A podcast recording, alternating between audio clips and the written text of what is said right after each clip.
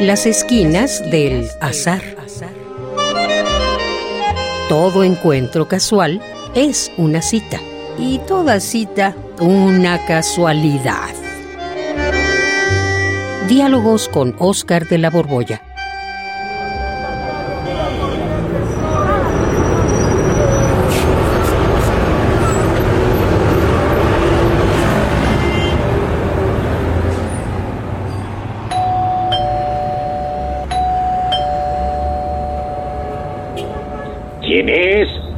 ¿Quién toca? ¿Quién es? La vieja Inés. ¿Quién toca? La vieja loca. Hola, Oscar. Hombre, soy Juan. Juan. ¿Qué Juan? Juan. ¿Cómo que qué Juan?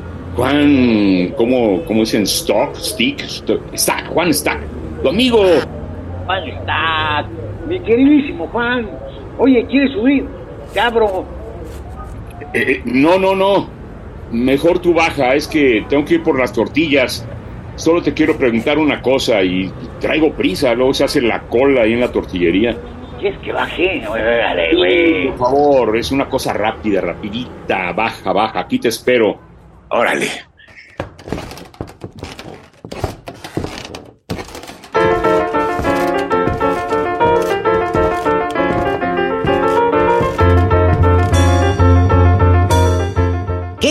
Gusto, Juan. ¿Qué, has- qué, qué gusto. ¿Qué, qué se te ofrece que andas por aquí? Pásale. Pues mira, iba a las tortillas, pasaba por aquí, venía pensando en una cosa que escuché la otra vez y quería saber tu opinión porque sí me quedé así como... "Ah", así. Ah, pues mira, yo con mucho gusto te doy mi opinión, pero siempre y cuando tenga alguna opinión. ¿eh? porque hay veces que se te ocurre cada cosa y yo, pues, la verdad, a veces no tengo ni idea, ma. No, no, no, no, no. Tú. Yo estoy seguro que de esto sí sabes o que por lo menos tienes alguna idea. Ah, bueno, pues a ver, desembucha. ¿Qué os preocupa? ¿Qué os acontece? Pues me aconteció que ayer, precisamente ayer, me tocó escuchar una conversación en el metro que me dejó muy intranquilo. Uno decía que el cerebro es lo más perfecto que hay en el universo por su complejidad y todo lo demás. Y otro decía que no, que el cerebro nos engaña y que la verdad fiamos de lo que nos dice, o sea, fiarnos de lo que nos dice el cerebro es muy mala idea. ¿Tú qué opinas? A ver, ¿a qué bando te unes? Ay, pues, mm, mm, pues no puedo elegir, Juan, porque, mira, el cerebro ciertamente es complejísimo. Eh, Tanto, tanto, tantísimo que aún no se ha logrado entender del todo. Y aunque hay, la ciencia ya la lleva bien, bueno, pues por el otro lado, pues también el cerebro nos engaña y además nos engaña mucho más de lo que suponemos, ¿eh? Ay, a ver, a ver, a ver, a ver. Pero, ¿cómo puede, ¿cómo puede ser eso de que el cerebro, nuestro cerebro, nos engañe? Si el cerebro nos engaña, pues ¿de quién nos vamos a fiar? ¿En quién vamos a confiar? Además, ¿cómo podría saberse que nos engaña? ¿Que con el hígado, con el riñón o, o con el cerebro? A ver. No, no, no, pues eh, efectivamente con el cerebro, Juan. O sea, pensando, entendiendo, vemos que nos engaña. Si Mm. usamos el cerebro, es que así como se ha, es así como se ha descubierto el cerebro nos engaña, pues sí. Pero ¿cuándo? A ver, ¿cuándo? ¿Cómo? ¿Cómo que nos engaña? Yo siempre me fío de lo que el cerebro me enseña, lo que me dice.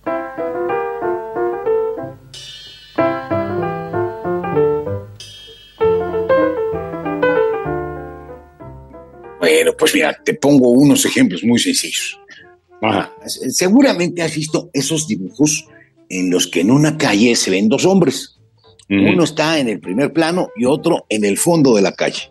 Ajá. Los dos son del mismo tamaño, pero a causa de la perspectiva, el que está en el fondo parece más grande. Mm, pues sí, ahora que lo dices, sí he visto ese tipo de dibujos. Bueno, ¿y qué? Digo, son divertidos, pero ¿qué prueban? No entiendo. Pues prueban que lo que ves con los ojos es interpretado por el cerebro y el cerebro te hace ver que el del fondo es más grande que el de enfrente, aunque ambas figuras sean del mismo tamaño. Ah, caray. Eso sí es una prueba de que el cerebro nos engaña. Sí, además, acuérdate, una vez te puse un ejemplo muy bonito de la luna llena en el horizonte y la luna llena en el cenit, o sea, arriba de nuestra cabeza. Eh, eh, en el horizonte, la luna llena siempre parece más grande.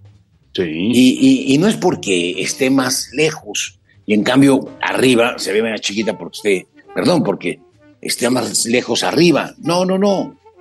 Lo que pasa es que el cerebro compara pues, el tamaño de los edificios que son familiares el tamaño de las nubes, que son los que, las que rodean a la luna en el cenit, hace comparaciones y entonces te lanza una idea de tamaño aparente. y no solamente nos, nos engaña así, ¿eh? también la memoria nos hace muchas cosas de truco y hay hasta lo que se llaman sesgos cognitivos. Ándale, ahora sí, ¿para qué pregunté? Sesgos cognitivos. Órale, qué conceptazo, ¿eh?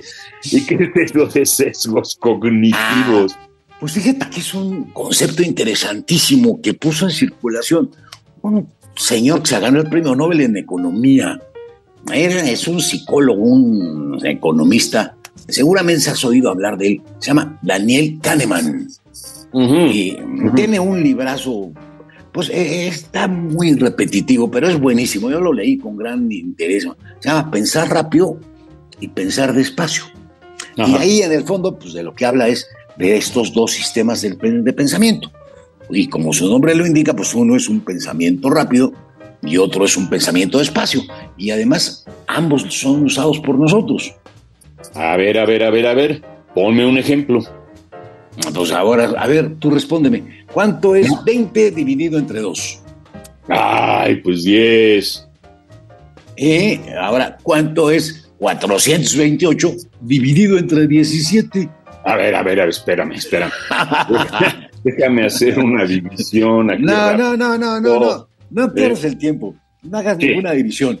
Lo, lo, único que te quería mostrar eh, es que hay problemas que resolvemos instantáneamente y otros debemos resolver pensándolos despacio.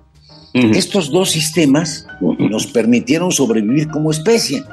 Imagínate, si siempre pensáramos despacio, pues no habríamos logrado sobrevivir.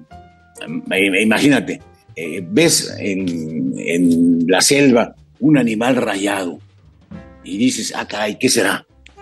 Hay cebras que son rayadas. Ah, pues puede ser una cebra.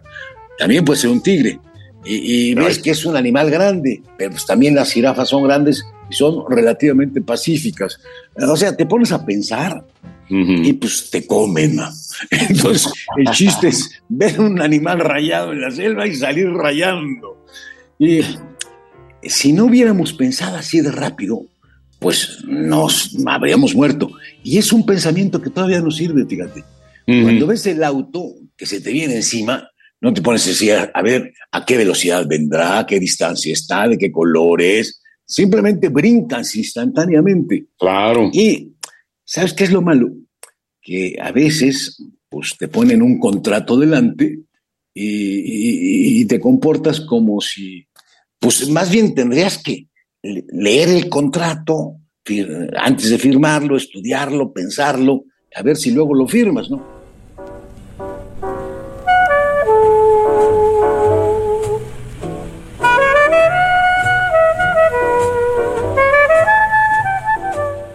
Bueno, pero hay gente que sí firma de inmediato un contrato de crédito sin siquiera leerlo, ni lo estudia, ni lo piensa, luego lo firma.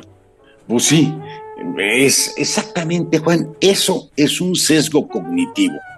Es ah. lo que ocurre cuando usas el pensamiento rápido en lugar de usar el pensamiento despacio. Y hay muchas clases de sesgos cognitivos. Cuando tienes una sola experiencia y la generalizas, ¿no? Por ejemplo, conoces una mujer que te hace alguna canallada e inmediatamente piensas que todas las mujeres son malas. O igual pasa cuando los hombres hacemos alguna canallada, o basta con que uno solo y ya las mujeres generalizan, o una mujer generaliza. Ya ves, ya estoy ahí cometiendo un sesgo cognitivo. Y sucede, pues en muchas ocasiones, incluso cuando quien opina es una autoridad, uno por alguna razón le concede más crédito a una autoridad, aunque, aunque no sea autoridad propiamente en la materia de la que está hablando. ¿eh? Bueno, sí, claro, si alguien es autoridad eh, en economía, un experto en economía, pues puede opinar de salud y la gente le cree mal, ¿no? Pues sí, Juan. Pues por eso digo que hay un montón de sesgos cognitivos, porque pensamos rápido lo que debiéramos de pensar despacio. Ajá. Y eso pues hace que nos engañemos, o si lo prefieres, hace que el cerebro nos engañe. Y pues esto, ¿sabes qué es lo peor? Que la mercadotecnia lo conoce perfectamente y se vale de nuestras fallas cerebrales para vendernos lo que se nos se, se les antoja. Así es. Esos créditos con los que la gente se endeuda porque puede pagar a 18 o 36 meses sin intereses son trampas para que pensemos rápido. O sea, bueno, al revés, para que no pensemos, sino que reaccionemos inmediatamente. Ay, Oscar, pues mil gracias, perdón que te haya hecho bajar. Este, me has aclarado esto de que el cerebro engaña. Ya que entendí, para evitar que el cerebro nos engañe, debemos usar más el cerebro o Mm. No confundir lo que debe pensarse rápido y lo que debe pensarse despacio. Ya entendí. Órale, Juan, pues mira, me ha dado mucho gusto. ¿eh? Y, y- y abusado porque hay gente que solamente piensa rápido. ¿eh? Ah. O sea, piensa rápido, Juan. Una pedrada para mí, ¿verdad? Vas a ver. Ahora sí te agarré con una capciosa. Bueno, pues que te Ah, vaya ya. bien, compra tus tortillas, ¿no? Ya me voy a las tortillas porque luego llega la, la hora del albañil y se hacen unas filas. Sí, ya lo sé. Yo. Bueno, adiós, nos vemos luego.